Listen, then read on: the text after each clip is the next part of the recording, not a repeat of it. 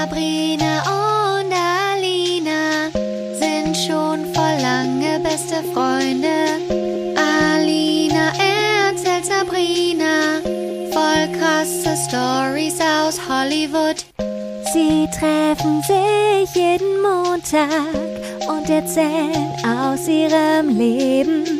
Das alles und noch viel mehr erlebt ihr hier in der Albtraumfabrik. Guten Abend aus Köln. Guten Morgen aus Hollywood. Du bist zurück. Ich bin zurück. Es ist wieder alles im normalen Rhythmus, im normalen Schedule. Ist wieder alles beim Alten. Ist wieder alles beim Alten, genau. Die Anstrengung ist vorbei. Ja, Mir ich dachte so ja, vor, als wäre der Urlaub stressiger, als wenn wir einen normalen Arbeitsalltag Ja. haben, oder? total. Ich habe auch gedacht, so vier Wochen Urlaub in Anführungsstrichen, das ist der Fall easy peasy. Aber äh, wie das so ist, wenn man aus dem Koffer lebt und wenn man irgendwie seine Homebase nicht hat und wenn man ja dann auch die Priorität da hat, dass man die Zeit mit irgendwelchen, mit der Familie und Freunden verbringt, die man lange nicht gesehen hat und so, auf einmal sind die Tage vorbei und du denkst so, äh, ich habe leider keine Zeit mehr zu arbeiten. Aber jetzt sind wir wieder, sind wir wieder voll da und voll im Rhythmus. Und damit herzlich willkommen zu Albtraum. Albtraumfabrik. Euer Lieblingspodcast. Ey, ich habe auch voll den Jetlag, ne? Ja, hast du noch? Fürchterlich. Wann bist du zurück? Am- Also, am äh, Mittwoch bin ich hier angekommen, mittags um 1 Uhr oder so. Mhm. Und dann habe ich mir gedacht, dann, also quasi die Nacht, bevor ich zurückgeflogen, reden wir mal nach deutscher Zeit, ja? Nach deutscher Ja, Zeit okay. bin ich m- Mittwoch morgen um 6 Uhr losgeflogen. Mhm. Das heißt, ich wusste ja auch mit Corona und so, was man da ja jetzt alles vorlegen muss. Man muss, ich musste auch noch einen Test machen und alle möglichen Sachen ausfüllen, was ich auch super finde. Aber da dachte ich, okay, da muss ich auf jeden Fall um 4 Uhr da sein. Am Flughafen ist ja auch ein internationaler Flug und so. Dann habe ich mir die Nacht davor direkt im Flughafen ein Hotelzimmer genommen. Ist einfacher für alle und dann bin ich schon mal da. Und dann hat mich aber da noch eine Freundin besucht. Wir hatten es nicht geschafft, uns zu sehen. Und ähm, die Nati, kennst du ja. Und die war dann noch bis morgens um halb zwei da. Gott, Alina. Wir haben gedacht, so ein Stündchen auf zwei und dann haben wir uns voll verquatscht. Natürlich. Ja, es ist so eine, eine Freundin, die ich habe, habe ich schon seit der Grundschule. Und wenn man sich dann so lange nicht mehr gesehen hat, also wir haben uns natürlich vor ein paar Jahren das letzte Mal gesehen. Ja, und dann habe ich so ungefähr eine Dreiviertelstunde geschlafen, oh, scheiße. dann wieder aufgestanden, geduscht, gepackt, war ja schon, aber. Ne? Hättest du gar kein Hotelzimmer gebraucht. Ja, ich meine, wir haben da halt gesessen und Wein getrunken. Also ich habe Wein getrunken. okay, aber im Zimmer. Und ich musste, ich musste halt irgendwo sein, um damit mich niemand bringen muss morgens nach Düsseldorf, weißt du? Die ist ja extra aus Köln dann dahin gekommen. Und ich habe die, ich habe das Zimmer wie so eine richtige Jetsetterin mit meinen Punkt Reisepunkten Oh, äh, ja, mit den bekommen. Meilen. Genau. Ja, gut. So, auf jeden Fall habe ich ungefähr 45 Minuten geschlafen. Dann dachte ich ja eigentlich cool, dann kannst du nachher im Flieger schlafen. Weil man hat ja auch immer den Platz neben sich frei und so während Corona-Flüge. Ja, dann habe ich es bis Amsterdam geschafft. Und dann ging der große Flug los. Und der war leider sehr voll. Oh nein. Und ich habe schon auf dem Weg da rein in den Flieger, die, ich lasse ja eigentlich immer, ich bleib immer so lange sitzen draußen, wie es geht, weil wieso soll ich mich da in eine Schlange stellen? Wir sind ja, ja. eh am Ende alle im Flugzeug, Ja, weißt du? eben. Und dann ist so die Schlange an mir vorbeigegangen und ich habe nur so einen nach dem anderen gesehen, die hatten die Masken unter der Nase hängen, die Oh. hatten die aus teilweise und ich dachte so, boah, was ist das? sind das hier für Leute im Flugzeug mit mir? Da habe ich schon eine halbe Krise bekommen. Scheiße. Und dann bin ich in den Flieger rein und ich hatte mir extra vorher noch einen Sitz ausgesucht. Als ich mir den ausgesucht hatte, es war ein Fenstersitz, da waren die beiden Sitze neben mir noch frei und hinter mir die Reihe frei. Dann dachte ich so, gut, ist noch, ne? Ja, dann komme ich da aber an an meiner Reihe und dann waren wirklich beide Sitze schon belegt, der Mittelsitz und der Gangsitz. Und hinter mir und vor mir auch alles voll. Und ich habe echt, ich musste ganz kurz anhalten, ich bin ganz kurz stehen geblieben und musste tief durchatmen und habe Und habe echt gedacht, soll ich jetzt wieder raus? Ich hätte fast geheult, weil ich bin jetzt so, ich bin jetzt so verwöhnt und bin das so gewohnt mit einem Mittelsitz. Und da war so wenig Platz. Und ich bin Oh seit, so, seit über einem Jahr nicht mehr näher als anderthalb Metern an Leuten ran, außer Ja. es sind Leute, die ich kenne, weißt du? Ja. Aber ich habe halt, ich habe eine Krise bekommen und das waren auch noch so zwei Männer, die sowas größer waren, weißt du? Und ich dachte, Oh oh, Gott, nein. da ist gar kein Platz in der Ecke. Jetzt muss ich da zehn Stunden lang in der Ecke sitzen. Ganz nah an fremden Menschen dran. Ey, ich für hätte fast die, Probleme. Ey, wirklich, ne? Ja. Und dann habe ich mich da halt reingequetscht und habe halt gelitten zehn Stunden. Nein, es war okay. Nachdem ich mich ähm, wieder runtergebracht habe und mir gedacht habe, okay, du, du fliegst, du sitzt in einem Sessel und fliegst durch die Luft. Du bist privilegiert. Shut the fuck up. Shut Genau. the fuck up, bitch. Check yourself. Hast du zu dir selber gesagt. Habe ich Ja. zu mir selber. Habe mir so innerlich so einen Pep-Talk gegeben. Die Leute, die mich von außen gesehen haben, bestimmt so, was ist denn mit der los? Ja, und dann tat mir das auch leid, dass ich eine Panikattacke hatte. Ich dachte so, hoffentlich haben die das nicht mitbekommen und haben das persönlich genommen. So. Aber nein, ich war da natürlich total nett auch Ja, klar. zu denen, ist ja Du klar. warst auch bestimmt total lustig die ganze Zeit. Äh, nein, ich habe mich da hingesetzt und habe geschwiegen und habe Filme geguckt. Ah, okay. Hab versucht zwischendurch zu schlafen und so. Aber weißt du, kennst du das? Wenn du dann auch noch dieses ähm, Flugzeugessen bekommst, das liegt mir dann immer so auf dem Magen. Und dann habe ich immer Angst, dass ich einschlafe neben jemandem und in meinem Schlaf furze. Nee, Hast das du nicht so eine nicht. Angst? Nein. Mm -mm. Ich Aber kann man- aber man- auch gar nicht schlafen im Flug. Ich, ich, kann- ich kann dann, ich habe dann auch nicht geschlafen. Aber ich habe also dann ich immer Angst dann davor. vielleicht kurz ein und dann wache ich drei Sekunden später sofort wieder auf. Ja, also auch man nickt nur so oberflächlich ein. Ja, ne? Also man genau. geht nicht in den Tiefschlaf. Nee, und dann tut der also- Nacken immer so weh. Ja, ja, das ist eine. Vollkatastrophe, Ja. wirklich. Also du musst dir vorstellen, ich war mega müde, saß in diesem Flieger und ähm, ja, aber wie gesagt, was für Probleme. Aber der Flug war jetzt auch nicht so angenehm, aber okay. Anyway, dann bin ich in LA angekommen und so musst du dir das halt vorstellen. Ich war komplett am Arsch. Mhm. Und es war jetzt zu LA-Zeit, 12 Uhr mittags am gleichen Tag wegen Zeitverschiebung und so weiter. Und dann habe ich mir gesagt, okay, um den Jetlag direkt zu bekämpfen, musst du so lange wie möglich wach bleiben und dann direkt wieder in deinen alten Rhythmus reinfallen. Leicht Und gesagt, dann, ja. so gegen fün- 17.30 Uhr habe ich gesagt, okay, vielleicht ein kleines Nickerchen. Ich kann echt nicht mehr wach bleiben. Mhm. Und dann bin ich, habe ich um halb sechs geschlafen bis morgens um drei Uhr. Und das war dann erstmal ein paar Tage mein Rhythmus. Ja. Das ist so gefährlich, aber Oh, ja, aber ist ja auch egal. Aber dann habe ich es geschafft, wach zu bleiben einen ganzen Tag. Und jetzt werde ich aber trotzdem jede Nacht um 3 Uhr wach. Jetzt weiß ich nicht, ist das immer noch der Jetlag oder ist das die ganz normal, sind das wieder die ganz normalen Schlafstörungen? nee, ich glaube, es ist noch Jetlag. Ich hoffe es. Also Prost auf meinen Jetlag. Ich trinke Cheers. Prosecco. Ich trinke Cheers. Baileys. Yay. Wie war denn deine Woche? Also ich versuche auch immer noch zurückzukommen in ein Leben. In ein Leben, in dem ich mich gesund ernähre, Sport mache, nicht müde bin. Ja, so wie Ja. eine richtig gute Person. Die eine Woche hat Die uns echt abgefuckt, ne? Ich weiß nicht, wo- woran das jetzt liegt. Ob das wirklich an dieser einen Eskalationswoche liegt oder ob es hier an diesem komischen Wetter liegt in Deutschland. Weil es ist dann, entweder regnet es die ganze Zeit oder es ist super schwül und Ja. I don't know. Aber dann hatte ich ja den einen Tag Sport gemacht, wo ich erzählt Ja. habe, ne? Aha. So, bin Ja. ich ins Fitnessstudio gegangen. Und dann eine Woche genau später, dann dachte ich so, du musst jetzt wieder bald gehen, ne? Du, also du musst öfter gehen, du musst das jetzt durchziehen. Da habe ich so richtig krass motiviert.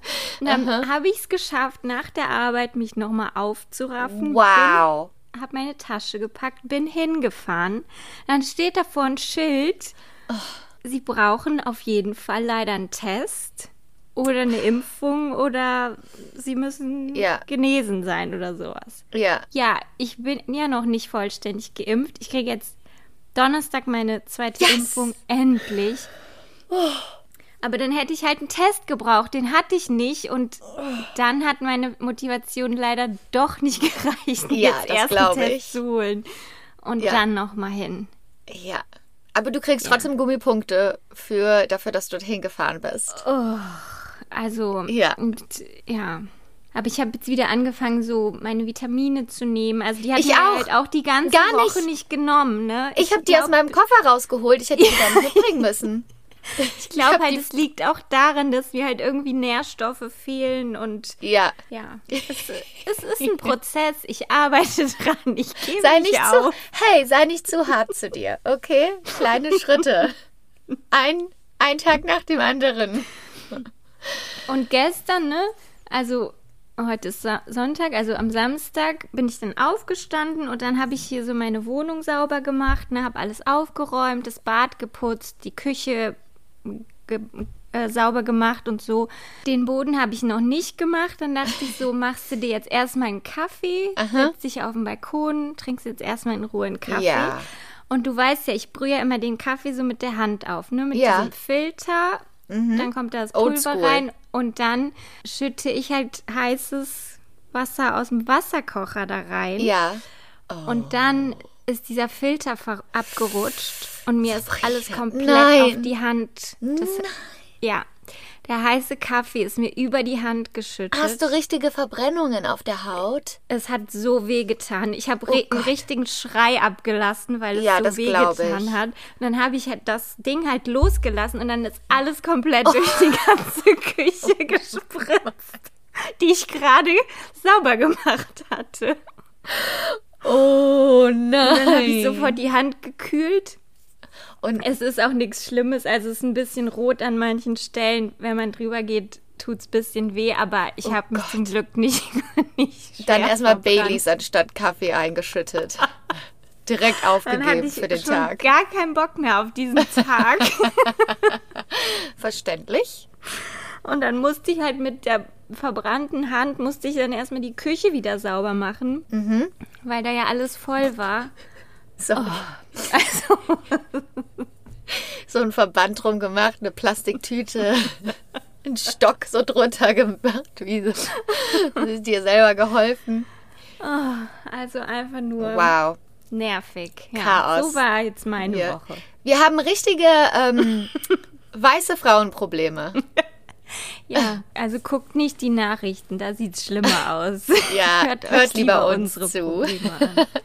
Schickt uns bitte eure, äh, eure, wie nennen wir die denn? Eure e easy peasy Problems, eure süßen Probleme. Schickt uns unsere, eure, Eure Luxusprobleme. Probleme. Luxusprobleme, genau. Hollywood-Probleme. Hollywood-Probleme, das ist es. Schickt uns eure täglichen Hollywood-Probleme. Wir wollen darüber hören. Aber ja. Alina, ja, Britney. Britney? ja, Britney, Nee, wolltest was anderes sagen. ich schneide ich raus. dich eigentlich bitten, Oh, ja. dass du uns heute endlich mal erzählst, Oh, ja. wie die Maggie-Story weitergeht. Ob die jetzt den Typen da umgebracht hat. Ja, also warte, wir müssen ganz, wir müssen nur ganz kurz, weil ein paar Leute haben uns bei äh, Instagram geschrieben und also ganz viele Leute haben uns die Nachrichten durchgeschickt in unseren ähm, Messages. ja. Mhm. Ähm, wir können ja, wenn das jetzt weitergeht mit dem ganzen Britney-Fall und so, dann machen wir auf jeden Fall nochmal eine Spezialepisode dazu auf Patreon. Sollten Aber wir, ja. also ganz kurz, äh, ich, die Nachrichten haben wir ja alle bekommen, dass Britneys Vater Jamie Spears angekündigt hat, Mhm. dass er vorhat, als äh, Vormund Vormund. abzutreten oder von der Position abzutreten. Mhm. Der, der, das, da haben sich natürlich alle drüber gefreut, dass natürlich die ganze Welt so zu, also hat sich so angefühlt, die ganze Welt so, yes! Ein Schritt nach vorne für Britney! Endlich. An der, das, ähm, das fand ich aber auch. Also ich habe mich da richtig gefreut für sie, dass endlich was, also klar, es bedeutet immer noch nicht, dass sie frei ist von der Vormundschaft und der Vater ist ja auch noch immer nicht abgetreten und der meinte, ich muss mich noch um ein paar Sachen kümmern. Wer weiß, wie viel Geld Ja, er noch ja, klaut ja. auf dem Weg nach Genau. draußen. Und es ist natürlich trotzdem alles noch super traurig.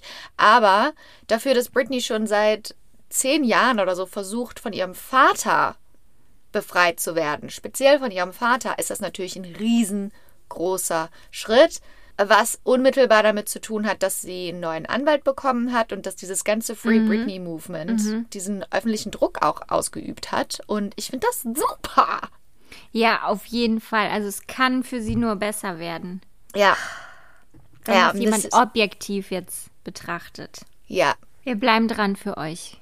Wir bleiben dran. Wir stecken immer noch tief in der Scheiße, aber ein Schritt nach dem anderen für Britney. Yes, Britney.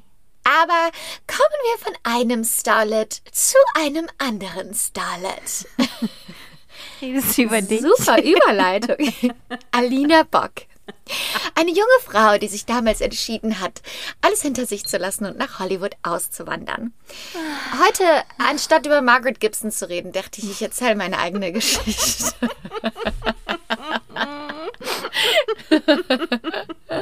aber, aber darum heißt der Alp, darum heißt es jetzt auch Traumfabrik und nicht Albtraumfabrik.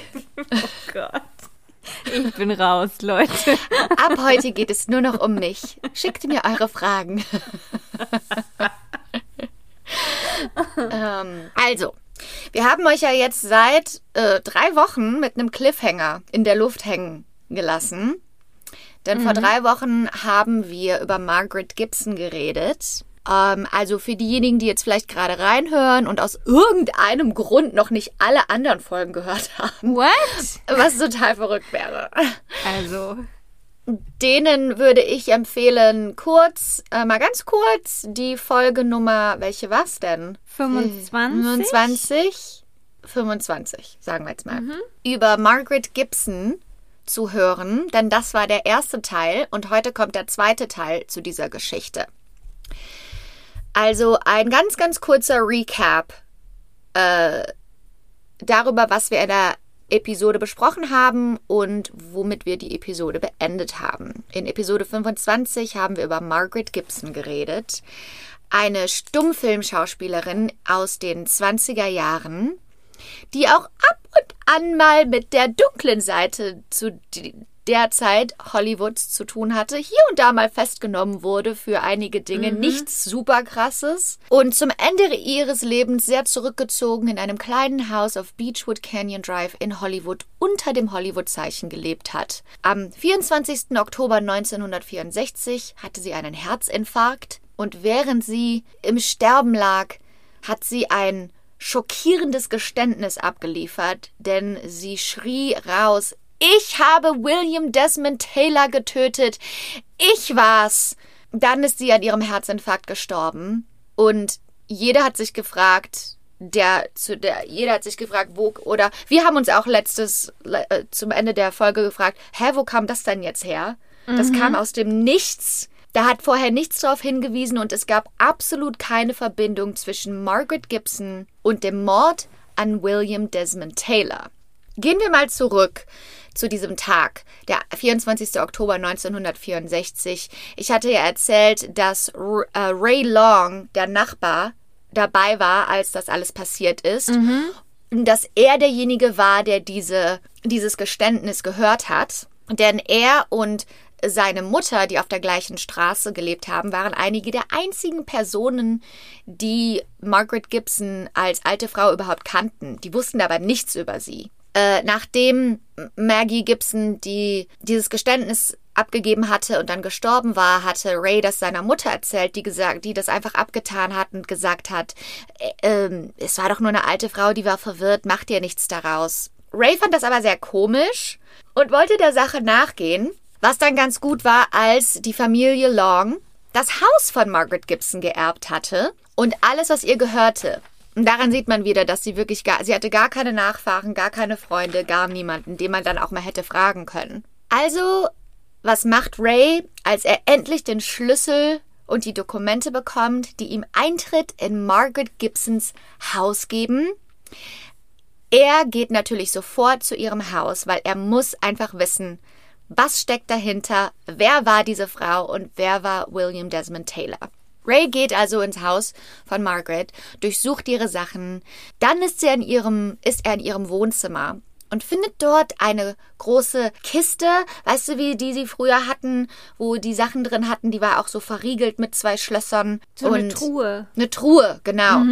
eine Truhe und er denkt sich, hm, was ist wohl in dieser Truhe drin? Die sieht auch ein bisschen anders aus als alles andere, was hier so steht an Möbeln. Und dann bricht er diese Truhe auf und dort findet er dann alte Schwarz-Weiß-Aufnahmen von alten Filmen aus den 20ern, wo überall Margaret Gibson drauf ist. Und er findet einen alten, glänzenden Headshot. Also ein Headshot ist ja immer, wo der Kopf von, dem, von der Schauspielerin drauf ist. So ein und da drun- Porträtfoto, So ein ne? Porträt, genau. Das bringt man hier mit so Castings, damit die wissen, wer gerade da war. Und darunter steht Patricia Palmer. Weil wir ja wissen, dass Margaret Gibson ihren Namen ein paar Mal geändert hat in ihrem Leben. Dann, das ist das erste Mal, dass Ray überhaupt weiß, Margaret Gibson muss eine Schauspielerin gewesen sein in, Okay. den, im, in Hollywood. Dann redet er mit meiner, seiner Mutter, mit, nicht mit meiner Mutter, dann redet er mit seiner Mutter. Und da komme ich ins Spiel. Spaß.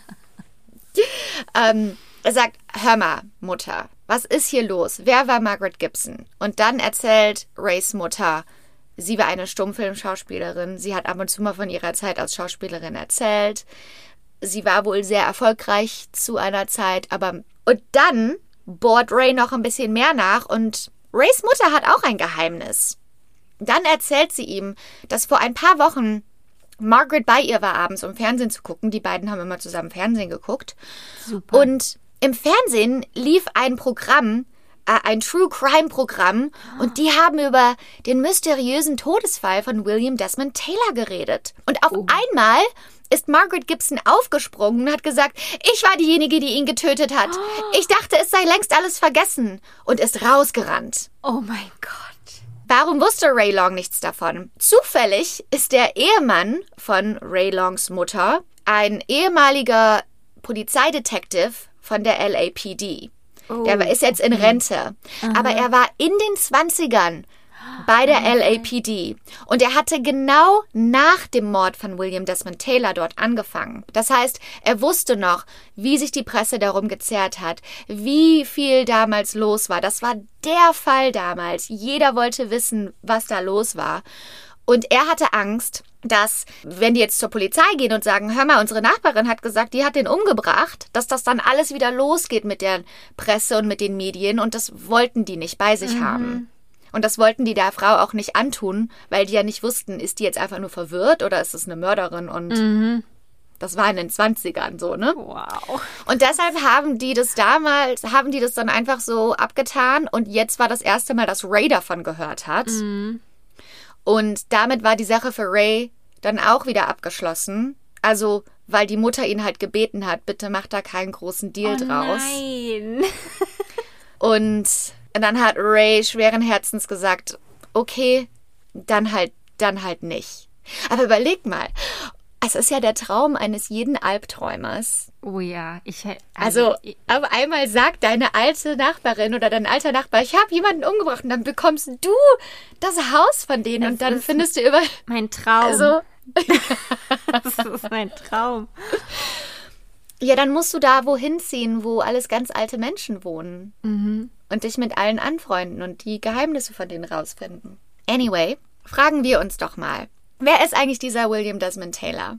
Ich erzähl's dir. William Desmond Taylor ist im Jahre 1912 an der Westküste Amerikas angekommen. Es war eigentlich ein irischer Immigrant.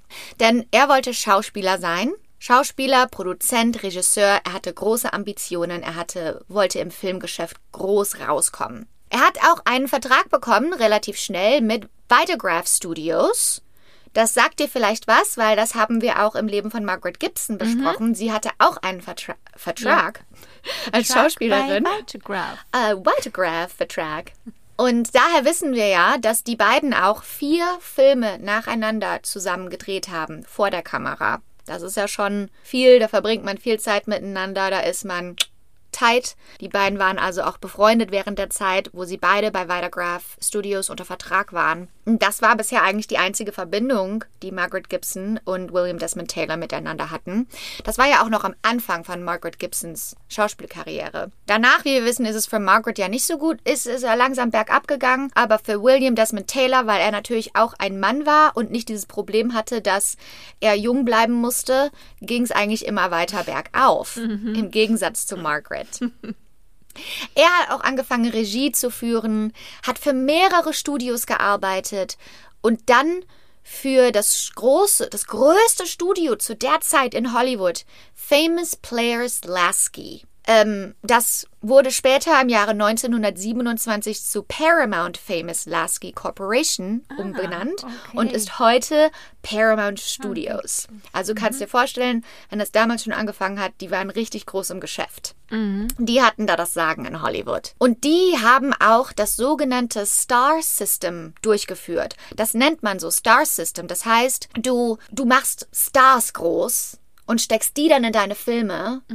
Also eigentlich genau wie heute. Also eigentlich je populärer der Star ist, der in deinem Film ist, desto erfolgreicher wird der Film. Und die haben das Image von den Leuten kontrolliert. Die haben jeden Skandal zerdrückt. Die haben, also, ne, die haben das bestimmt, wie kommt dieser Mensch in der Öffentlichkeit rüber, sowohl in seinem Privatleben als auch auf der Leinwand. Und damit haben die große Filme und verkauft und viel Geld gemacht. Und William Desmond Taylor war einer ihrer größten Stars. Er, er hat insgesamt 59 Stummfilme, äh, bei 59 Stummfilmen Regie geführt und in 27 Filmen mitgespielt.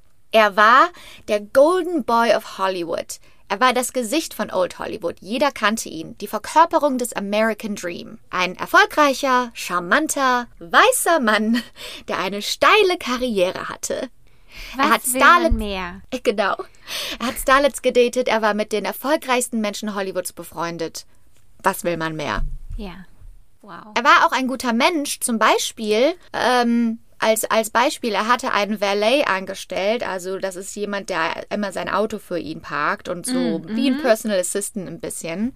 Der hieß Henry Peavy und Taylor war einer der einzigen Menschen, der nett zu ihm waren. Du musst dir vorstellen, ähm, Henry Peavy war ein bekennender, schwuler, schwarzer Mann. Der hat das nicht versteckt. Und das in den 20ern. Du weißt ja, da haben wir ja schon in anderen Episoden drüber geredet, man durfte öffentlich eigentlich gar nicht zeigen, dass man Teil der LGBTQ Community war damals. Und es haben, die meisten haben das versteckt und es war einfach nicht erwünscht. Aber Henry Peavy hat gesagt, nee, das mache ich nicht mit. Der hat sich auch extravagant gekleidet und ähm, hat absolut nicht seine Persönlichkeit versteckt. Das ist bei vielen nicht gut angekommen, aber Taylor hat ihn immer so akzeptiert, wie er war. Und sogar als Peavy auch einmal verhaftet wurde, hat, stand Taylor ihm zur Seite, hat seine Kaution bezahlt und wollte für ihn aussagen. Also Wow. nur um dir ein Bild zu geben, wer ist William Desmond Taylor, so wie, wie wir ihn kennen. Doch dann, am 2. Februar 1922. William Desmond Taylor hat in den Alvarado Court Apartments gewohnt. Da haben Starlets gewohnt und Reiche und es war eine schöne Ge Nachbarschaft.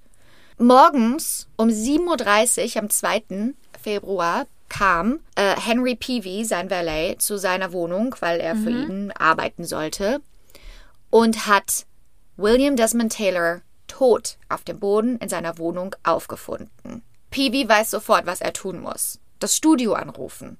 Natürlich nicht die Polizei, sondern zuerst das Studio. Oh mein Gott. Denn, wie wir in der ersten, ähm, im ersten Teil besprochen haben, zu der Zeit hatten die Studios das Sagen in Hollywood, die haben alles kontrolliert und die mussten, die waren wichtiger als die Polizei. Das ist wie bei Scientology fast. Genau, ja. Also das war wirklich wie so. Ich glaube, Hollywood war damals wie so eine Mafia. Ja, krass. Und ähm, der Vermieter von dem Gebäude hat dann aber auch von dem Ganzen natürlich Wind bekommen und hat die LAPD angerufen, die dann gegen halb neun, also eine Stunde später, bei der Wohnung ankam. Als die Polizei ankommt, finden sie das komplette Chaos vor. Äh, die Nachbarn und alle Leute, die es mitbekommen haben, stehen um den Körper rum, laufen durch die Wohnung. Nein. Also die Crime Scene wurde sofort Nein. ja. Ähm, und dann gibt es, ich meine, denkt, denkt dran, es war 1922, es gibt bis heute verschiedene Aussagen, was genau vorgefunden wurde, als die Polizei ankam. Einige sagen aus, dass zwei Bosse von Famous Players Lasky dort waren, am Kamin standen und stapelweise Papiere in den Kamin geschmissen haben und verbrannt haben. What? Ja. Einige sagen aus, dass eine junge, hübsche Frau verzweifelt durch die Schubladen von William Desmond Taylor gegangen ist und irgendwas gesucht hat. Angeblich war das Mabel Normand, eine der größten Comedians zu der Zeit, eine der größten der Stumm, äh, größten Stummfilmschauspielerinnen, die immer an der Seite von Charlie Chaplin in Filmen war. Es war bekannt, dass Mabel Normand eine Kokainsucht hatte, die ganz schlimm war. Und sich manchmal irrational benommen hat. Und wer weiß, was sie da in den Schubladen gesucht hat. Das war einfach nur so. Mabel, Mabel Normand war dort. Ähm, Dann standen, wie gesagt, alle möglichen Nachbarn waren bereits da. Die Polizei kommt an. Einer der Bosse von Famous Players Lasky, von dem Studio, namens Charles Eden tritt vor und sagt, hey, äh, William Desmond Taylor hat an ganz, ganz schlimmen Bauchkrämpfen gelitten und wir glauben, dass da äh, halt irgendwas, also war, der hatte Bauchkrämpfe und daran ist er gestorben und weil die Schusswunde konnte man nicht sehen, die war hinter, also quasi auf der anderen Seite vom Körper und wir möchten, dass das so in die Presse geht und wir möchten nicht, dass der Mord weiterhin untersucht wird. Nein. Mhm. Das, Dann- das, damit ist er ja wohl Ja. nicht durchgekommen. Nein, denn dann kam ein anderer Detective an und der hat gesagt, äh, nee, ich muss den Körper untersuchen. Der hat den Körper untersucht und hat dort natürlich die Schusswunde gefunden Ja. und damit war es ein Mordfall und die Presse Gut. war natürlich sofort da drauf. Ja, gut. Aber nur, dass man so einen Überblick bekommt, wieso, was ist da abgegangen? Ja, Wer war ja, da alles involviert an dem Tag? Nur kein Skandal, ne? Äh, genau. Egal, dass wir der tot Aha. ist. Ja, Aber Hauptsache, wir sind fein raus. Und Genau. Es geht hier ums Business, weil Ja, du darfst genau. nicht, es war ja auch die Zeit, wo irgendwie alle möglichen Gruppen in Amerika versucht haben, Gesetze durchzubringen, um Filme zu zensieren, um den Studios Geld abzunehmen und so weiter. Und die konnten sich halt einfach keinen Skandal leisten. Selbst wenn der größte Star ihres Studios nun tot war, es ging einfach nicht. Oh Mann. Die Nachbarn haben ausgesagt, dass sie am Abend zuvor gegen 8.30 Uhr abends, also 20.30 Uhr, einen dumpfen Schuss gehört haben. Danach hat eine der Nachbarinnen einen Mann mit einem Hut gesehen, der das, äh, der die Wohnung verlassen hat von William Desmond Taylor. Einen großen Mann mit einer großen Nase und einem Hut. Zwei Tankstellenangestellte in der Nähe sagen das Gleiche aus. Es gab keine Spuren von einem Einbruch. William Desmond Taylor hatte 78 Dollar Bargeld an sich, eine ganz teure Uhr und deshalb glaubte man nicht, dass es ein Einbruch war oder ein Überfall, sondern irgendwie wahrscheinlich a crime of passion. Es muss jemand gewesen sein, der ihn gekannt hat. Dann haben sie in dem, haben sie natürlich das, die Wohnung komplett durchgesucht und sie haben unter anderem ein pinkes, seidenes Nachthemd gefunden und Liebesbriefe, die er versteckt Uh. hatte. Damit glaubte der leitende Detective an dem Fall, Edgar King, dass es sich hier um eine heimliche Affäre handeln muss. Ähm, Warte mal, war der verheiratet, der William Nee. Desmond? mm, Nee. war nicht War verheiratet. Single. Genau. Mhm. Ähm, aber es musste eine Affäre sein, die er aus irgendeinem Grund nicht öffentlich machen wollte. so glaubte Mhm, okay. es Edgar King. Also glaubte Edgar King, vielleicht war es ja auch gar kein Mann, der gesehen wurde von den Nachbarn. Vielleicht war es ja auch eine Frau, die sich als Mann verkleidet hat. Das Ja. ist jetzt schließlich Hollywood. Kann gut sein. Kommen wir also zu den populären Theorien darüber, wer William Desmond Taylor ermordet haben kann. Die erste, die auf der Liste stand, war Mabel Normand. Mhm. Habe ich ja gerade schon erzählt. Die war nämlich auch die letzte, die ihn lebendig gesehen hat am Abend zuvor. Das ist schon mal sehr verdächtig. Genau. Mabel und William waren super gut befreundet. Er hatte ihr auch geholfen mit ihrer Kokainsucht. Also es war ganz schlimm für sie zu einem Zeitpunkt und er hat ihr geholfen und sie war ständig bei ihm und sie waren gut befreundet. Sie schwört darauf, dass sie nie eine romantische Beziehung hatten, sondern immer nur befreundet waren. Aber sie war am Abend zuvor bei ähm, Taylor und ist gegen 7 Uhr, 19.35 Uhr hat sie seine Wohnung verlassen, ist zu ihrem Auto gegangen, wo ihr Fahrer auf sie gewartet hat. William hat gesagt, komm, ich bring dich zum Auto, hat seine Türe aufgelassen, während er nur kurz runtergegangen ist. Und gegen Viertel vor acht ist sie dann weggefahren, hat ihm noch Tschüss gerufen und das war das letzte Mal, dass sie ihn gesehen hat. So hat sie das der Polizei erzählt. Und dann denkt sich die Polizei, okay, hm, vielleicht war es dies doch nicht. Dann bekommt die Polizei aber einen anonymen Brief. In dem Brief steht, wenn ihr Mabel Normans Apartment durchsucht, werdet ihr eine 38er Pistole finden. Denn eine 38er Pistole war die Pistole, womit William Desmond Taylor erschossen wurde. Also Wow. holt sich die Polizei einen Durchsuchungsbefehl und geht zu Mabel nach Hause. Sie finden auch zwei Pistolen, aber keine 38er. Und Mabel ist total kooperativ, sagt, ihr könnt alles durchsuchen. Und ihr Fahrer bestätigt alles, was sie gesagt hat. Also mh, ist, ist ein Suspect, aber es gibt keine Beweise. Dann natürlich denkt man, vielleicht war es Henry Peavy, derjenige, der ihn gefunden hat. Ist ja auch klar, dass das ein einfaches Ja, ja. Suspect ist, gefundenes ne? Fressen. Ja. Genau. Weil man auch wusste, Taylor sollte für ihn aussagen. Vielleicht hat er seine Meinung geändert und dann wurde Henry Peavy sauer und hat ihn erschossen. Der Aber auch da- gar keinen Fall. Das war das Ende der Theorie und auch da gab es überhaupt gar keine Beweise oder irgendetwas. Aber lag, war mit auf der Liste. Als nächstes hat man angenommen, es könnte Mary Miles Minter gewesen sein. Mary Miles Minter war eine 19-jährige Schauspielerin. Die war ein großer Star, auch bei Famous Players Lasky. Die war gerade so das neue, die, die neue in Hollywood. Hat schon ein paar Filme gedreht, war mega populär und wurde so der neue Star. Ähm, das einzige Problem von Mary Miles Minter war, dass sie eine Vorliebe für ältere Männer hatte. Sie hatte immer ältere Männer als Lover. Und gerade zu der Zeit war es William Desmond Taylor, der an einem ihrer Filme Regie geführt hatte. Mary Miles Minter war 19 und sie hat auch in Filmen sehr junge Rollen gespielt. Und William Desmond Taylor war zu dem Zeitpunkt 49. Uh. Nicht so toll. Oh, nein. Nicht, gar nicht so toll. Nicht machen. Und der Detective Edgar King hat sich dann gedacht, okay, das passt ja dann mit den Liebesbriefen und so, das passt natürlich, dass die Affäre Stimmt. absolut geheim gehalten werden Ja. müsste. ja. Auch von Taylor, der würde diesen Skandal nicht wollen. Mary Miles Minter würde diesen Skandal nicht wollen. Und ähm, Mary Miles Minter war die Geliebte von William Desmond Taylor und ist dann auch, als sie herausgefunden hat, dass er erschossen wurde, ist zum ist zur Wohnung von ihm gefahren, hat sich dort absetzen lassen von ihrem Fahrer, ist ganz dramatisch rausgelaufen und hat gesagt, stimmt es? Und dann hat die Polizei gesagt, ja, er ist tot. Und dann hat sie die Hand so an die Stirn gelegt und hat gesagt, oh nein. Und weil der Polizist sie nur aus Stummfilmen kannte, dachte er, dass wenn sie spricht, dass das viel zu affektiert ist. ja.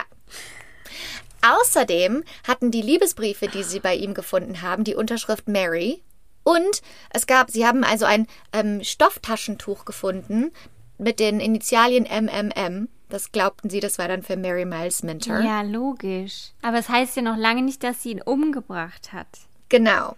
Also, Aber die Theorie ist 1a. Die Theorie oder die nächste, dass es nicht Mary Miles Minter selber war, sondern Charlotte Shelby, ihre Mutter. Also die Theorie bei Mary Miles Minter war, dass ähm, William Desmond Taylor sich dann dazu entschieden hatte, die Beziehung abzubrechen, weil er diesen Skandal nicht wollte. Er hatte Angst, dass es rauskommt. Und deshalb war Mary Miles Minter sauer und hat ihn umgebracht. Und die nächste Theorie war, dass Charlotte Shelby, das war so eine richtige Stage Mom. So eine Oh. richtige karrieregeile Mutter war das. ja, Die hat schon. ihre Tochter von Anfang an richtig wollte, dass die berühmt wird, hat alles getan. Als Mary Miles Minter nur zehn Jahre alt war, hat ihre Mutter die Geburtsurkunde so gefälscht, dass es so aussah, als wäre sie 16, damit sie arbeiten durfte. Ugh. Und Mary Miles Minter sah natürlich auch immer dann älter aus, als sie eigentlich war. Und er wurde mit 15 schwanger von einem älteren Mann. Sie wollte das Kind eigentlich behalten. Ihre Mutter hat sie gezwungen, das abzutreiben. Also eine ganz, What a ganz bitch. What a Bitch, eine ganz krasse Dynamik. Und ähm, dann dachten die sich, hm, vielleicht war es Charlotte Shelby. Die hat sich gedacht, ich lasse meine Karriere, lasse die Karriere meiner Tochter nicht schon wieder von einem alten Mann in Frage stellen. Und nachher wird die wieder schwanger und will wieder mit dem abhauen. Und dann hat er gedacht, hm, es könnte Charlotte Shelby gewesen sein, die, ein, die könnte ein Motiv haben, William Desmond Taylor umgebracht zu haben. Und dann hat er auch noch rausgefunden, dass Mary Miles Minter hatte natürlich viele krasse Fans, die auch manchmal ein bisschen zu weit gegangen sind und sie gefunden haben und so. Und der Weg, wie ihre Mutter die losgeworden ist, sie hat die mit einer Pistole bedroht. Mit einer 38er Pistole. Hatte sie so eine oder was? Sie hatte nämlich so eine. wow. Ja. Okay. Also, jetzt hat Edgar King, unser Detective, gesagt, eine von den beiden war's. Eine von den beiden muss es gewesen sein. Äh, Famous Players Lasky hat sich geweigert, dem Fall zu helfen. Und der Detective dachte, das bedeutet, die wissen, wer der Killer ist. Und sie wollen die beschützen und sie wollen den Skandal einfach nur crushen. Und damit, und weil Mary Miles Minter auch unter Vertrag war mit denen, dachte der Detective dann, es war auf jeden Fall eine von den beiden. auf jeden Fall. Ich bin überzeugt. Ich, ist ja auch so eine tolle Theorie, so eine super Geschichte. Passt perfekt. Ja. Dann landen diese Liebesbriefe, mit, die mit Mary unterzeichnet waren, mysteri auf mysteriöse Weise bei der Presse. Das wollte ja eigentlich Natürlich. niemand, dass das rauskommt. Ja, ja, ja. Jetzt denken alle, dass es Mary Miles Minter war. Und besonders auch der Detective. Und ihre Karriere geht, ja, ihre Karriere geht auch voll den Bach runter jetzt. Ähm, die Presse, die Menschen von Amerika, alle denken, Mary Miles Minter hat äh, ähm, William Desmond Taylor umgebracht. Der Detective hat es jahrelang verfolgt, diese Theorie. Er konnte aber keine richtigen Beweise finden. Er hat sogar irgendwann die Mutter von Mary Miles Minter vor Gericht gezogen. Die wurde freigesprochen. Es gab einfach keine Beweise, dass sie in irgendeiner Weise an diesem Mord involviert waren. Hätte es damals nur schon DNA-Tests Es- genau. gegeben.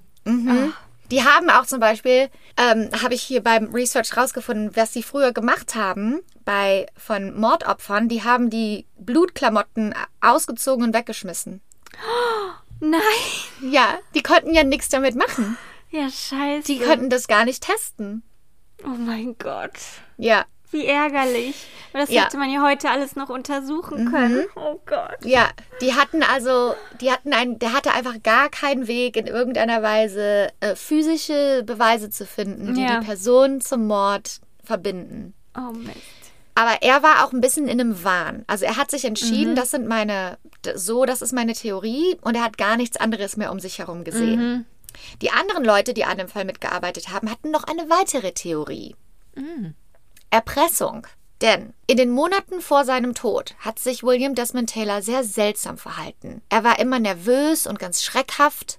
Er hat komische Telefonanrufe mitten in der Nacht bekommen. Und so wie er gearbeitet hat und mit seinem Gehalt hätte er viel mehr Geld in der Bank haben sollen. Oh. Hatte er aber nicht. Und man hat dann gesehen bei seinem Checkbuch, dass er immer wieder große Summen Bargeld abgehoben hat in den Monaten vor seinem Tod. Aber niemand wusste, wo dieses Bargeld war. Er hatte ja auch nur 70 Dollar in seiner Hosentasche. Ähm, Im Januar im gleichen Jahr hatte er 2500 Dollar bar abgeholt, was zu der Zeit ja noch viel mehr Geld war. Und am 1. Februar 1922 hat er das Geld wieder auf die Bank drauf, also hat es wieder zurückgebracht. Und das war der Tag, an dem er umgebracht wurde. Oh. Also könnte man denken, er hat das Geld abgehoben und dann hat er sich anders entschieden und dann wurde sein Erpresser sauer. Aber das Problem war, für diese Theorie gab es halt auch keine weiteren Beweise, Verdächtigen oder ein Grund, warum William Desmond Taylor überhaupt erpresst werden sollte. Denn wir wissen doch, er war perfekt.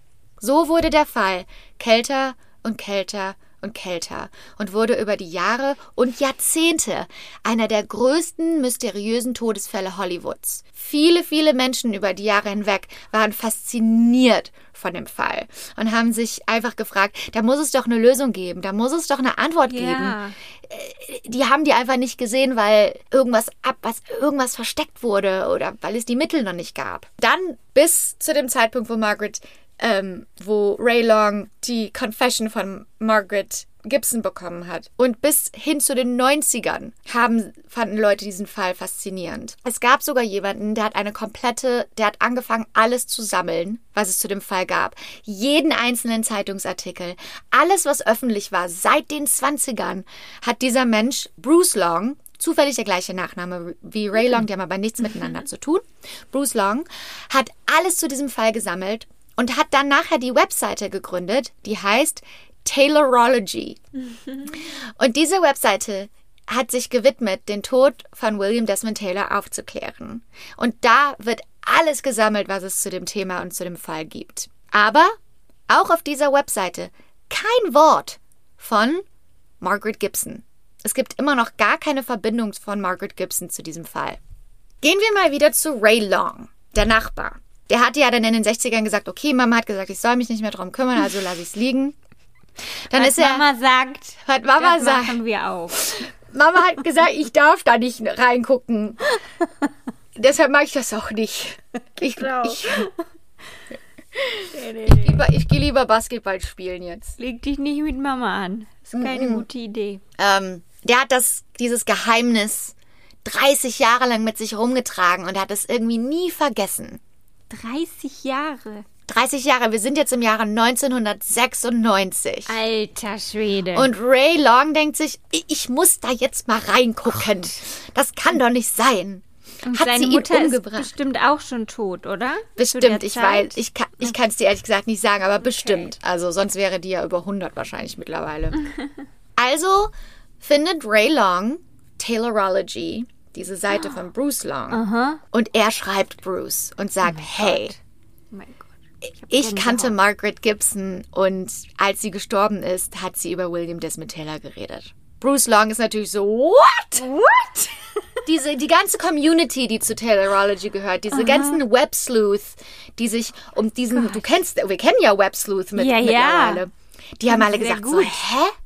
Wie? Was? Oh mein Gott. Und dann haben die halt noch mal ein bisschen Research gemacht und haben dann zwei Artikel auf diesem Taylorology zum Thema Margaret Gibson rausgebracht. Im Jahre 1999 und im Jahre 2000. Und die haben eine Verbindung hergestellt. Wir wissen ja aus der Folge von Margaret Gibson, dass sie mit einem Erpresserring unterwegs war. Für kurze Zeit.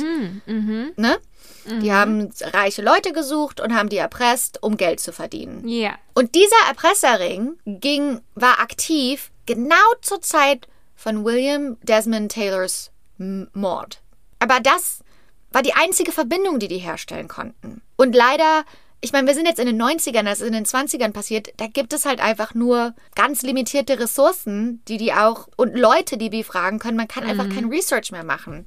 Das heißt, in den 90ern, Anfang 2000 ist das wieder, kommt das wieder an so einer, gegen eine Wand an, weißt du? Da kommen die wieder nicht weiter. Dann springen wir zum Jahre 2010. Wir sind mittlerweile 90 Jahre nach, äh, nachdem William Desmond Taylor ermordet wurde und 50 Jahre nachdem Margaret Gibson das Geständnis abgelegt hat. William J. Mann, ein Hollywood-Historiker, hat Research gemacht für das neue Buch, das er schreiben wollte, über den Fall William Desmond Taylor. Das Buch heißt übrigens Tinseltown, Murder, Morphine and Madness at the Dawn of Hollywood. Und er findet auch Taylorology. Geht durch alles, ge geht jeden Artikel durch, findet dann die Berichte über Margaret Gibson und die Verbindung von dem Erpresserring und dem Mord an Taylor. Und er stößt auf die gleiche Grenze. Okay, mehr wissen wir nicht. Doch er ist, ist ja ein richtiger Journalist. Er geht weiter. Er fragt beim FBI nach den offiziellen alten Akten. Nicht nur aus dem Mordfall von William Desmond Taylor, sondern auch den Erpresserring, dass er die Akten von beiden Fällen, die unterschiedlich voneinander damals behandelt wurden, dass er beide Akten ähm, anfordert. Das darf man ja in, in, in Amerika, da gibt es so ein, so ein Gesetz, dass wenn das verjährt ist, das dann eigentlich, dass man darauf zugreifen darf. Ja. Aber zuerst wird ihm das immer verneint, abge er wird immer, er kriegt immer nur ein Nein vom FBI. Und irgendwann kriegt er einen Brief und da steht, okay, du kannst die alle haben, die Akten. Und mit Hilfe dieser Akten malt sich ein ganz neues Bild aus und werden ein paar Lücken eingefüllt. oh mein Gott. Und entsteht eine neue Theorie nach so vielen Jahren darüber, was wirklich passiert ist. Im Jahre 1920 wissen wir ja aus der ersten Folge, dass Margaret Gibson sich zu Patricia Palmer umgenannt hat. Weil sie wurde verhaftet und sie wollte einen Neuanfang und sie wollte es schaffen in Hollywood. Und genau zu diesem Neuanfang hatte sie gedacht, okay, wie mache ich das jetzt? Wie schaffe ich es wieder in Hollywood meine Karriere zu starten? Ich habe ja noch ein paar Connections von meiner alten Karriere. Unter anderem William Desmond Taylor. Angeblich hat Margaret Gibson versucht, durch William Desmond Taylor einen Job zu bekommen, ein Casting zu bekommen, was auch immer. Aber William Desmond Taylor hat sich nie zurückgemeldet bei Margaret Gibson. Mm. Dann hatte sie ja noch ein paar Rollen gebucht und dann ging es wieder bergab. Sie hat immer noch nichts von William Desmond Taylor gehört. Und dann hat sie ein paar neue Freunde gemacht. John Osborne und Blackie Madsen. Und das waren die beiden, mit denen Margaret Gibson dann diesen Erpresserring gestartet hat. Weil die wollten eigentlich alle eine große Hollywood-Karriere, aber es hat irgendwie nicht so richtig geklappt. Aber für alle anderen hat es ja geklappt und dann sollten sie doch was von dem Reichtum abbekommen. Sie haben ihr ganzes Leben gewidmet. Und deshalb sind sie mit der Idee, äh, hatten sie die Idee, also dieser Blackie Madsen, der war ein richtiger professioneller Erpresser, der war kein Schauspieler. Und der hat gesagt, in Hollywood hat jeder ein Geheimnis. Und Skandale sind das Letzte, was irgendjemand möchte. Das heißt, wir finden die Geheimnisse von Leuten raus und erpressen die damit. Und das haben die auch gemacht. Jahrelang. Ziemlich erfolgreich. Wow, ja, das glaube ich. Voll Ja. gute Idee eigentlich. Ja, eigentlich schon, ne? Ja. Damals besonders, wo das so bloß Ja. kein Skandal oder Damals deine Karriere man es ja auch ist noch gut aus. vertuschen, ne? Und Genau. wenn dann jemand kommt und sagt, hier, ich weiß es über dich, ich bring's an die Ja. Öffentlichkeit. Genau. Ich gehe zur Presse, dann Ja. fertig aus Mickey Mouse. Aber ähm, okay, dann hat man sich gefragt, hat Margaret Gibson darüber nachgedacht, William Desmond Taylor zu erpressen? Aus Revanche, dass er ihr nicht geholfen hat und dass seine Karriere viel besser war als ihre? Ja, oder, oder aus der Not halt, weil sie Mhm. Genau. Geld, irgendwie Geld verdienen musste Genau. und sie halt nicht mehr die Chance hatte in ihrem Job. Ja, und, und dann denkt man sich halt, okay, die haben alle eine Liste gemacht, wen kennen wir hier, wen können wir erpressen, von wem kenne ich irgendwelche Ja, Geheimnisse. was weiß ich über jemanden? Genau. Mhm. Und aber, aber womit hätte man William Desmond Taylor erpressen sollen? Stellt sich heraus. er Vielleicht war nicht war er schwul. nur. Oh, Sabrina. Er war nicht nur der Golden Boy von Hollywood, sondern er hatte ein paar dunkle Geheimnisse. Wow, liebe ich sowas. Ähm, das erste Geheimnis war, dass William Desmond Taylor gar nicht sein richtiger Name war. What? Denn William Desmond Taylor wurde als William, sorry, William Cunningham Dean Taylor im Jahre neu- 1872 in Irland geboren. Er ging zum Marlborough College in England. Ich finde das so lustig, ein Zigarettencollege. Hat er das Rauchen gelernt? Marlborough College. er wollte schon immer Schauspieler werden. Dann im Jahre 1891 mit 19 ist er nach Amerika ausgewandert, um auf einer Dude Ranch in Kansas zu arbeiten. Das hört sich so lustig an. Dude, so wie Dude. Dude Ranch. Das war nämlich früher, das war ja so das äh, in den spä im späten 19, 19. Jahrhundert, das war so das Ende vom Wilden Westen. Und das wurde dann so romantisiert und die Leute wollten mal so eine Ranch besuchen. Und das war dann quasi so eine Ranch, wo Besucher hinkamen. Nur so eine okay. Attraktion. Und dort hat er gearbeitet. Dann ist er nach New York gezogen, um Schauspieler zu werden. Dort hat er seine zukünftige Frau getroffen, Ethel May Hamilton. Im Jahre 1902 haben sie ihre Tochter Ethel Daisy bekommen. Die waren auch so also sehr angesehen in der Stadt. Man kannte sie. Sie waren Teil von exklusiven Clubs und sowas. Aber William Desmond Taylor hatte auch viele Affären. Er hat stark getrunken. Oh, Mhm. Und er hatte ganz schlimme Depressionen. Also so ein typischer, ne? So, so der, der gute Ehemann nach außen hin und dann Affären, Ja, so. Alkohol. so ein Doppelleben, ne? Und Genau. eigentlich nach außen was verkörpert, was er gar nicht ist.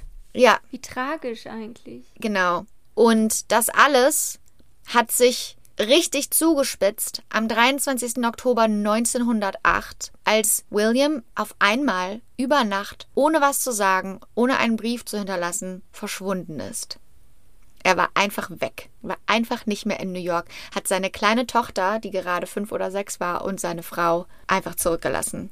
Was? Mhm. Er war einfach weg. Und keiner wusste, wo er war. Im Jahre 1912, vier Jahre später, wissen wir ja, dass er an der Westküste angekommen ist. Dort hat er dann erstmal seinen Namen zu William Desmond Taylor umgenannt, hat sich Geld geliehen von Freunden in San Francisco und ist nach LA gezogen. Ey, unglaublich. Ja, und der Rest, den Rest kennt man ja. Ja. Off öffentlich, offiziell. Und erst als er in Filmen war und seine Frau den Film gesehen hat, wussten die, Nicht wo er war. Mhm. Was für ein Ficker. Ja. Er hatte noch ein Geheimnis. Im Jahre 1921, also ein Jahr bevor er gestorben ist, hatte er sich öfters mal mit George Hopkins getroffen. Das war ein Production Manager für Famous Players Lasky. Ähm, es war aber nicht eine, nicht nur eine Freundschaft. Die beiden waren zusammen. Oh, Es war, Pech gehabt. ja, du hast recht gehabt. Es war sein Boyfriend. Oh William Desmond Taylor hatte einen Freund und war bisexuell.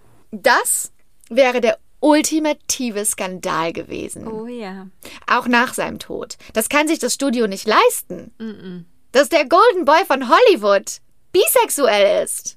Dann kam heraus aus diesen ganzen Dokumenten, dass, weißt du noch, als die Briefe von Mary Miles Minter veröffentlicht wurde, die, Liebes die Liebesbriefe, das Studio hat die veröffentlicht. Das Studio hat die an die Presse geschickt und hat die Karriere von Mary Miles Minter geopfert, um die Identität von William Desmond Taylor zu schützen, damit nicht rauskommt, dass er schwul war oder bi war. Sondern die wollten eine Öffentlichkeit, dass die Öffentlichkeit denkt, er hatte eine Affäre mit einer 19-jährigen Frau. Das ist besser als Ja, mit einem mit einem Mann. gleichaltrigen Mann. Ja, Wow. denn äh, kurz nachdem William Desmond Taylor gestorben ist, waren einige der Schlagzeilen in den Zeitungen, ähm, hat, einige der Schlagzeilen haben seine Sexualität in Frage gestellt. Oh. mhm. Einige Journalisten haben rausgefunden, er ist zu so Orten gegangen, wo sich ähm, Leute der Gemeinde treffen.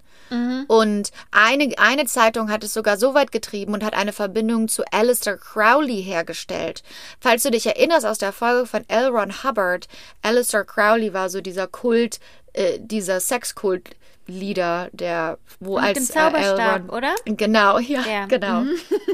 Und das, das ging natürlich viel zu weit fürs Studio. Deshalb haben die, mussten die beweisen, dass William Desmond Taylor hetero war. Die haben auch, als, die sind ja vor der Polizei in der Wohnung angekommen, haben alles rausgenommen, was in irgendeiner Weise ihn bi oder schwul machen würde. Oh mein Gott. Ähm, sie haben auch angeblich das pinke Seidenkleid selber dorthin gelegt. Und sie haben auch der Presse Lügen erzählt, wie dass sie ganz viele Pornos gefunden haben bei ihm und so. Also alles, um ihn Nein. hetero aussehen zu lassen. Gott. Das sagt aber auch aus, dass Taylor vorher seine Geheimnisse gut gehütet haben musste. Diese ganzen Geheimnisse, die hätten seine Karriere zerstört und, die Ka und das Studio eventuell. Das musste alles gut behütet werden. Und hier kommt die Connection hin, die jetzt hergestellt wird. Margaret Gibson hat vier Filme mit ihm gedreht. Die haben viele, viel Zeit miteinander verbracht. Die waren gut befreundet. Hätte Margaret Gibson diese Geheimnisse kennen können? Wa- Wahrscheinlich, ja. Wahrscheinlich schon. Ich meine, überlegt mal, man weiß doch so, sowas über Leute. Und die waren ja da beide noch nicht A-Lister, die waren ja noch up and coming, ne? Oder sie hat mal was mitbekommen, dass er Ja. sich mit jemandem getroffen hat oder Ja. so. Mhm. Ja, das hat, dann hatte sie natürlich was in der Hand gegen ihn. Genau. Und wir wissen, dass William Desmond Taylor immer wieder Bargeld abgehoben hatte. Und dann äh, äh, sind auch, ist auch jetzt diese Verbindung hergestellt worden. Direkt nach seinem Mord hat Margaret Gibson auf einmal wieder ein paar Erfolge gefunden. Jahrelang hat sie dafür gebettelt und hat irgendwelche kleinen Rollen angegeben und war überhaupt nicht mehr relevant, war mittlerweile 27 Jahre alt, was zu der Zeit in Hollywood extrem alt ist. Die Starlets, die kamen da äh, reihenweise an. Und auf einmal hat sie zwei große Rollen bekommen durch das Studio Famous Players Lasky. Unglaublich, ey. Ähm, und diese, diese, ähm, dieser Erpresserring, der ging ja noch weiter, ne, in dem, mit dem Margaret Gibson zu tun hatte, bis es zu diesem Fall kam, den wir in der letzten Episode besprochen haben, wo sie dann verhaftet wurden, als sie den Mann erpresst haben für 10.000 Dollar, den haben sie über die Grenze, über die mexikanische Grenze und so. Da wurden sie ja dann verhaftet alle. Das heißt, Margaret war im Gefängnis und wie wir ja aus der letzten Episode wissen, saß sie ein bisschen im Gefängnis und irgendwann ist sie einfach freigesprochen worden. Jetzt weiß man aus diesen neuen Papieren, dass das Studio dafür zuständig war. Das Studio hat die Kaution bezahlt für sie und das Studio hat ihr einen Anwalt, Frank Domingos, zur Verfügung gestellt. Das ist der gleiche Anwalt, der ihr damals geholfen hat, als sie als Sexarbeiterin verhaftet wurde. Weil damals wurde das auch vom Studio bezahlt. Und dann wurde sie ja auf mysteriöse Weise einfach irgendwann freigesprochen. Aber warum sollten die ihr helfen? Warum haben die ihr geholfen? Und zwar, weil das FBI immer näher an die Wahrheit kam. Oh. Denn jetzt, wo sie die Leute aus dem Erpresserring da sitzen hatten, hat das FBI langsam die Connection hergestellt vom Erpresserring zu dem Mordfall von William Desmond Taylor. Die waren nämlich ganz nah dran. Da war ein Detective, der hat diese Verbindung hergestellt und der hat das dem unserem Hauptdetective gesagt, also der hat da eine Akte drüber gemacht, aber zu der Zeit war dieser Hauptdetective so damit besessen, ist Mary Miles Minter zu fassen oder die Mutter, weil das Ja. Studio hat das ja auch irgendwie so ne, geleitet, dass der das ignoriert hat, Scheiße. diese Verbindung. Aber ganz ehrlich, zum damaligen Zeitpunkt diese Verbindung herzustellen, das ist schon Ja. richtig gute Ja, Polizeiarbeit. dieser Ohne- Detective, der Arme, Ja, also richtig gut, Mhm. ne? Ja, und deshalb wollte das Studio, dass Margaret Gibson einfach da rauskommt und einfach verschwindet. Und da, das war dann auch, das war dann auch für sie das letzte, was sie vom Studio, der letzte Gefallen, den sie von denen bekommen konnte. Ne? Sie konnte jetzt nicht mehr nach Rollen fragen, die haben mir Ja, jetzt schon ja. wieder geholfen. Die ist rausgekommen. Zu dem Zeitpunkt war der Todes, wurde der Todesfall ja auch noch untersucht von William Desmond Taylor. Und die war im Gefängnis und ist rausgekommen. Und dann wissen wir ja, dass sie auf einmal äh, nach Asien umge umgezogen ist und ihren Namen wieder geändert hat. Sehr verdächtig. Also, Ne, es ist sehr verdächtig. Irgendwann war der Fall halt einfach geschlossen von William Desmond Taylor, weil diese, diese Connection, die wurde einfach ignoriert. Es konnte sonst niemand zum Mord verbunden werden. Und genau, das war damals in den 20ern. Und dann heute hat man halt gesagt, also das ist jetzt die Theorie, die der Journalist und Taylorology und alle, die daran gearbeitet, also diese kompletten Internet-Sleuths, die Theorie, die sie haben, ist, dass die, dieser Erpresserring inklusive Margaret Gibson haben William Desmond Taylor mit seinen Geheimnissen erpresst. Am Tag seines Todes hat er dieses, dieses Bargeld wieder auf seine Bank gebracht, weil er gesagt hat, Schluss jetzt, ich lasse mich von euch nicht mehr erpressen. Und dann hat dieser, ähm, dieser Blackie, der da Teil war dieses Erpresserrings, dieser Hauptkriminelle, äh, Kriminelle, wollte, hat gesagt, okay, ich gehe da rüber zu dem, ich nehme meine 38er Pistole mit und bedrohe ihn, damit wir weiterhin von ihm Geld bekommen. Dann hat er sich hinter dem Haus, am Abend, hat er sich hinter dem Haus von William Desmond Taylor versteckt. William Desmond Taylor hat Mabel Norman zum Auto gebracht, seine Türe aufgelassen. ja. Blackie ist rein, wollte, hat ihn überrascht, wollte ihn eigentlich erpressen.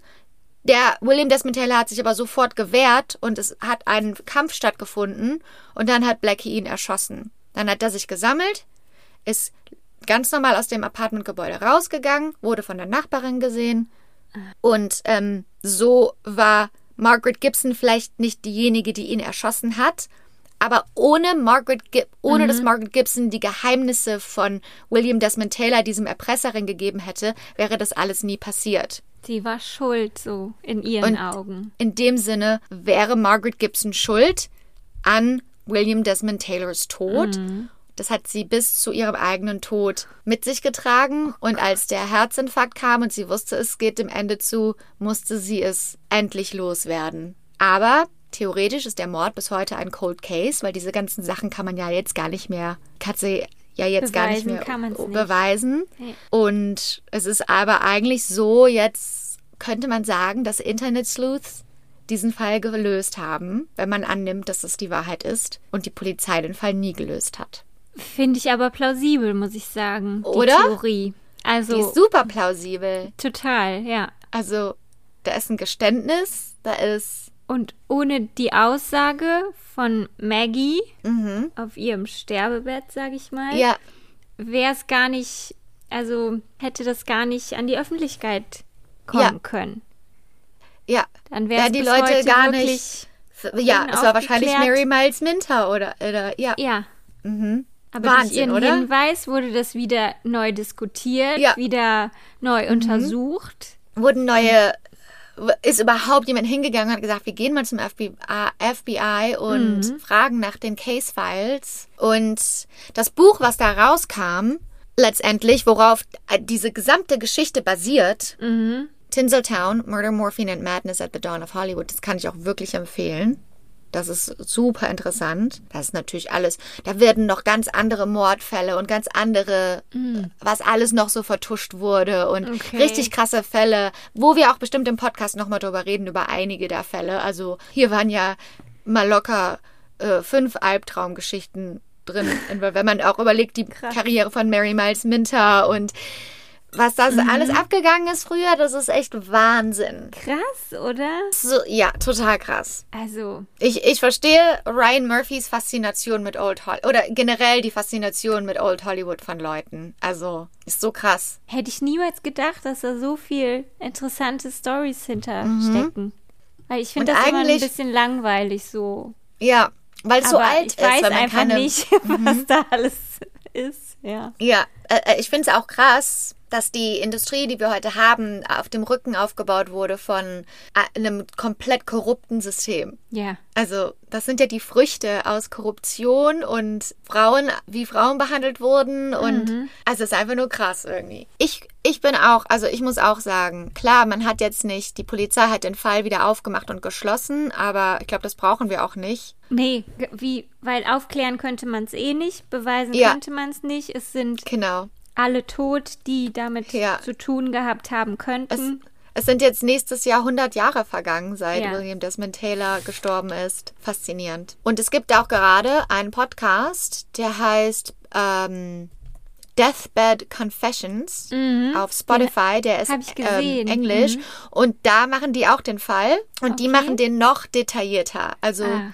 Da hat man richtig, die haben, das ist halt so ein klassischer äh, True Crime Podcast, wo es rein um die Geschichte geht.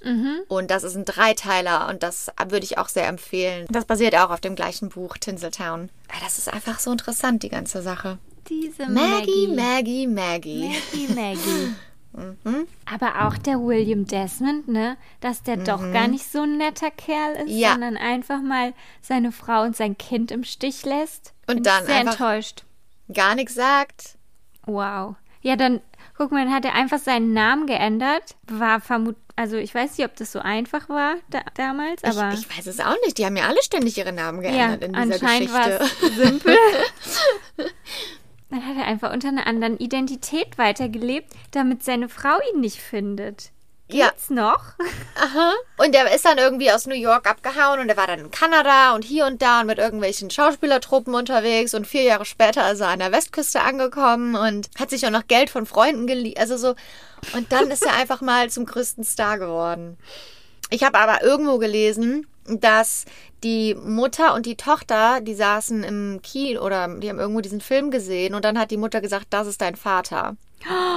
Und dann hat die Tochter da einen Brief hingeschickt Oh und dann hat er, ich glaube, dann hat er sich nochmal mit denen getroffen oder so. Oder hat die Tochter offiziell als Erbin angegeben oder sowas. Ich weiß es nicht genau. Aber irgendwas war da noch im Nachhinein. Ja, sehr nett. Ja.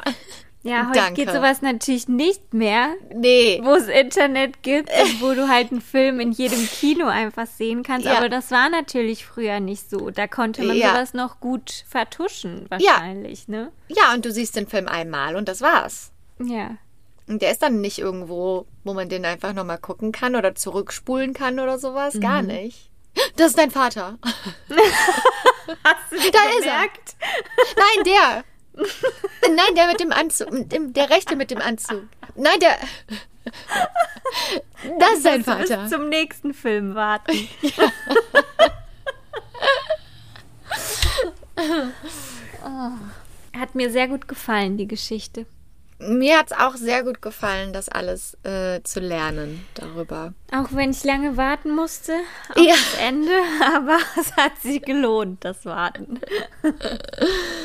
Damit kommen wir zum Motto der Woche, das heute lautet: Well-behaved women rarely make history.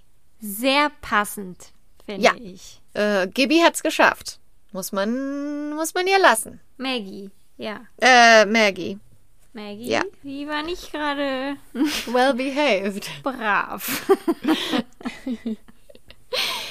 Also, das heißt, diese Woche ähm, brecht die Regeln. Also, ihr macht jetzt nichts Krasses oder so. Ähm, aber ihr wisst schon, was Ach. ich meine. Was? Brecht die Regeln. Warum denn nicht? Hör mal.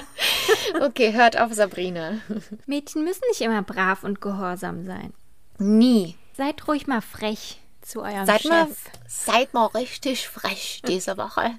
Wenn ihr gefeuert werdet, dann könnt ihr bei uns arbeiten. Als Praktikantin ohne Einkommen. Umsonst.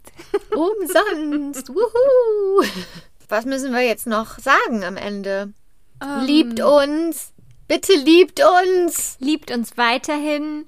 Mhm. Lasst uns bitte nicht im Stich. Und, und bitte sagt allen, die ihr kennt, wie sehr ihr uns liebt. Ja, falls ihr es immer noch nicht gemacht habt, bitte Es wird langsam Zeit. abonniert uns.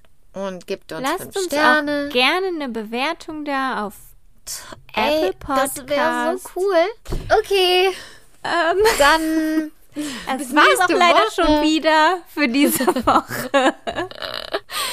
ähm, Schade, dass es schon vorbei ist, aber Voll alles hat ja schade. mal ein Ende und von daher bis nächste Woche. Gute Nacht nach Köln. nee, Nein, ja, doch. doch. Ja, Gute genau. Nacht nach Köln. und guten Morgen nach Hollywood. Mm, Bye. Macht's gut, ciao.